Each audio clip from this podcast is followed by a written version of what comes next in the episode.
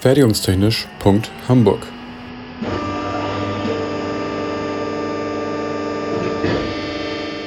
Ein Podcast rund um die Produktion.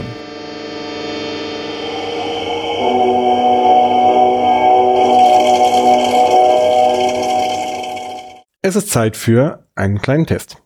Naja, mehr ein Quiz. Einen Test hätte man ja vorbereiten müssen. Ich lese gleich mal drei Definitionen aus DIN-Normen vor, die jeweils eine Untergruppe von Fertigungsverfahren beschreiben. Umgangssprachlich würde man auf dieser Ebene sogar schon von Verfahren sprechen. Ihr achtet bitte mal auf die feinen Unterschiede und beantwortet mir hinterher die Frage, welche Beschreibung zum Fließpressen passt. Definition 1. Durchdrücken eines von einem Aufnehmer umschlossenen Blocks, vornehmlich zum Erzeugen von Strängen mit vollem oder hohlem Querschnitt. Definition 2. Durchdrücken eines zwischen Werkzeugteilen aufgenommenen Werkstückes, zum Beispiel Stababschnitt, Blechausschnitt, vornehmlich zum Erzeugen einzelner Werkstücke. Im Unterschied zum Verjüngen sind hier größere Formänderungen möglich. Definition 3. Druckumformen mit gegeneinander bewegten Formwerkzeugen, die das Werkzeug ganz oder zu einem wesentlichen Teil umschließen und dessen Form enthalten.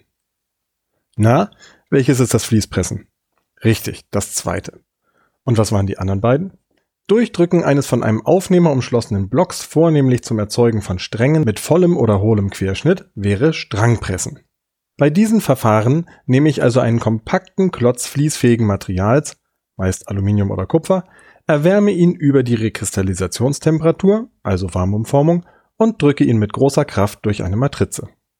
Damit der Block nicht gestaucht wird und zur Seite ausbaucht, muss er dabei von einer stabilen Hülse, dem Rezipienten, umschlossen sein.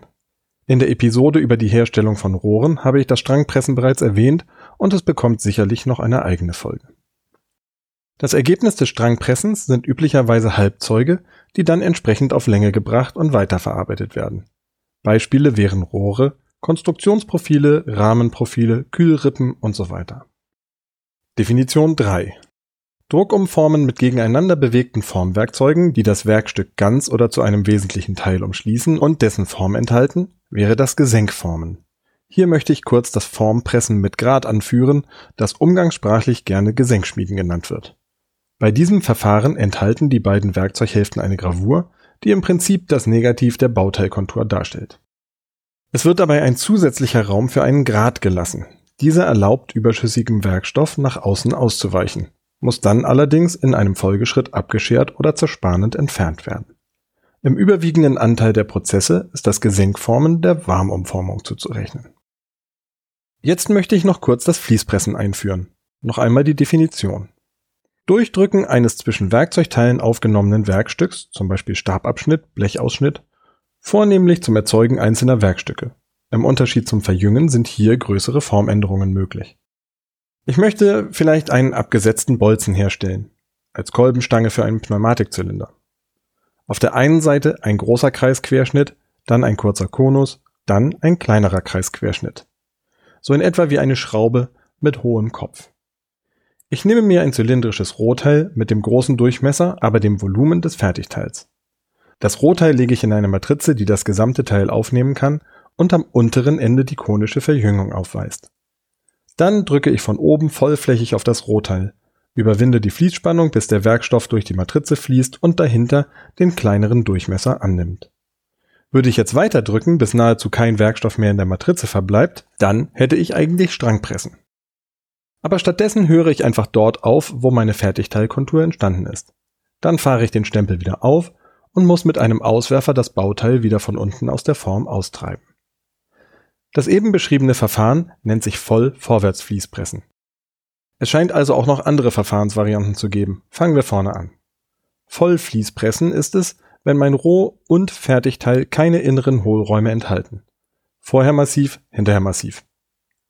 Napffließpressen nennt man es, wenn das Rohteil massiv und das Fertigteil ein Napf ist.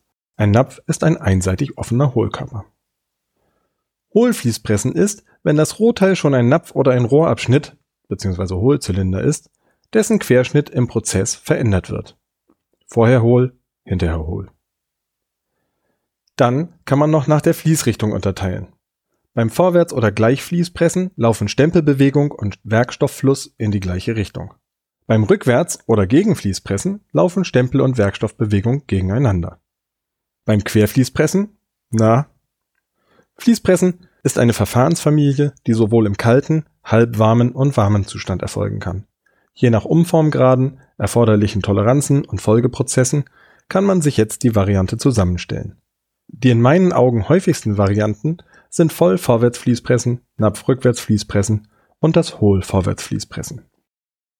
Es sind durchaus auch Prozessketten üblich, bei denen nacheinander in verschiedenen Schritten umgeformt wird. Zum Beispiel erst mit Rückwärts-Napffließpressen einen einfachen Napf herstellen und dann hinterher mit Hohlfließpressen partiell die Wandkontur verändern. Ich vermute ganz stark, dass die meisten Leute fließgepresste Näpfe im Haus haben. Rasierschaum und schaumfestiger Behälter sind häufig fließgepresst. Dazu schaut ihr euch am besten mal den Boden an. Wenn der Behälter nicht sowieso aus Blech hergestellt und gefalzt ist, dann sind am Boden sternförmig von der Mitte ausstrahlende Strukturen erkennbar. Die entstehen beim Napffließpressen. Ach und übrigens, da beim Strangpressen eh alles fließt, versucht die Forschung gerade, ob man nicht auch kompaktierte Späne als Rohteil benutzen kann. Dann spart man sich das Einschmelzen und Gießen. Grüße an die KollegInnen von der Leuphana Universität in Lüneburg und das Helmholtz-Zentrum Hereon in Geesthacht. Fertigungstechnisch.hamburg ist eine Produktion des IPT an der HAW Hamburg. Die Inhalte stehen unter der Lizenz Creative Commons Attribution Non-Commercial 4.0 International. Infos zur Lizenz unter creativecommons.org. Verantwortlich für die Inhalte des Podcasts ist Benjamin Remmers. Meinungen gehören den jeweiligen AutorInnen und nicht der HW Hamburg. Weiterführende Links und falls vorhanden Formelzettel finden sich in den Shownotes bzw. auf der Homepage. Für Fragen, Wünsche und Anregungen erreicht man uns unter info at fertigungstechnisch.hamburg oder bei Twitter unter @fertigunghh. Es gelten die Datenschutzbestimmungen der HW Hamburg